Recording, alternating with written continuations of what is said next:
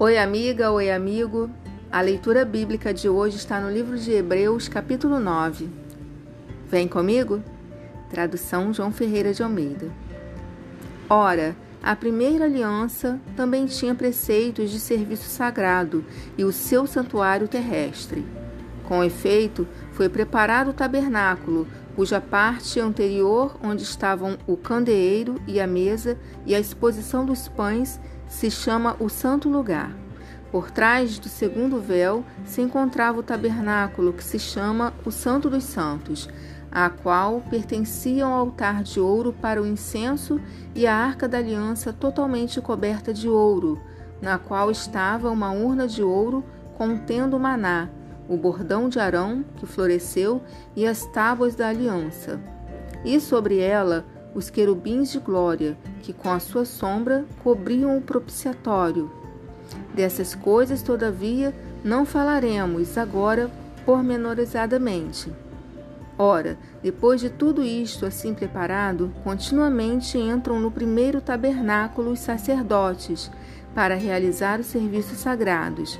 Mas no segundo, o sumo sacerdote, ele sozinho, uma vez por ano, não sem sangue, que oferece por si e pelos pecados de ignorância do povo. Querendo com isso dar a entender o Espírito Santo que ainda o caminho do santo lugar não se manifestou, enquanto o primeiro tabernáculo continua erguido. E isto é isto uma parábola para a época presente, e segundo esta se oferecem tanto dons como sacrifícios, embora esses, no tocante à consciência, sejam ineficazes para aperfeiçoar aquele que presta culto, os quais não passam de ordenanças da carne, baseadas somente em comidas e bebidas e diversas abluções, impostas até o tempo oportuno de reforma. Quando, porém, veio Cristo como sumo sacerdote dos bens já realizados, mediante o maior e mais perfeito tabernáculo, não feito por mãos, quer dizer, não desta criação, não por meio de sangue de bodes e de bezerros, mas pelo seu próprio sangue, entrou no Santo dos Santos, uma vez por todas, tendo obtido eterna redenção.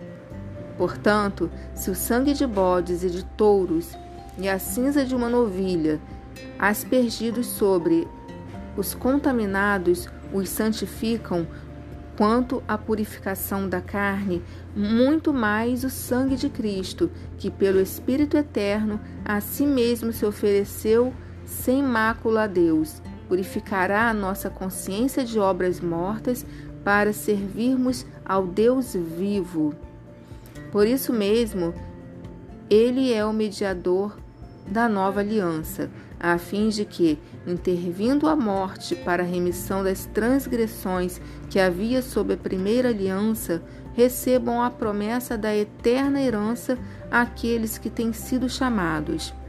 Porque onde há testamento, é necessário que intervenha a morte do testador, pois um testamento só é confirmado no caso de mortos visto que de maneira nenhuma tem força de lei enquanto vive o testador, pelo que nem a primeira aliança foi sancionada sem sangue. Porque, havendo Moisés proclamado todos os mandamentos segundo a lei a todo o povo, tomou o sangue dos bezerros e dos bodes com água e lã tinta de escarlate e sopo e aspergiu não só o próprio livro, como também sobre todo o povo, dizendo: Este é o sangue da aliança, a qual Deus prescreveu para vós outros. Igualmente também aspergiu com sangue o tabernáculo e todos os utensílios do serviço sagrado.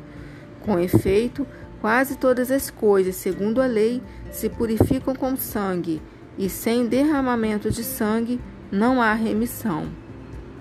Era necessário, portanto, que as figuras das coisas que se acham nos céus se purificassem com tais sacrifícios, mas as próprias coisas celestiais com sacrifícios a eles superiores. Porque Cristo não entrou em santuário feito por mãos, figura do verdadeiro, porém no mesmo céu, para comparecer agora por nós diante de Deus, nem ainda para se oferecer a si mesmo, muitas vezes, como sumo sacerdote, cada ano entra no Santo dos Santos com sangue alheio. Ora, neste caso, seria necessário que ele tivesse sofrido muitas vezes desde a fundação do mundo. Agora, porém, ao se cumprirem os tempos, se manifestou uma vez por todas para aniquilar, pelo sacrifício de si mesmo, o pecado. E assim, como aos homens está ordenado morrerem uma só vez, vindo, depois disto, o juízo, assim também Cristo, tendo se oferecido uma vez para sempre, para tirar os pecados de muitos, aparecerá a segunda vez, sem pecado, aos que o aguardam para a salvação.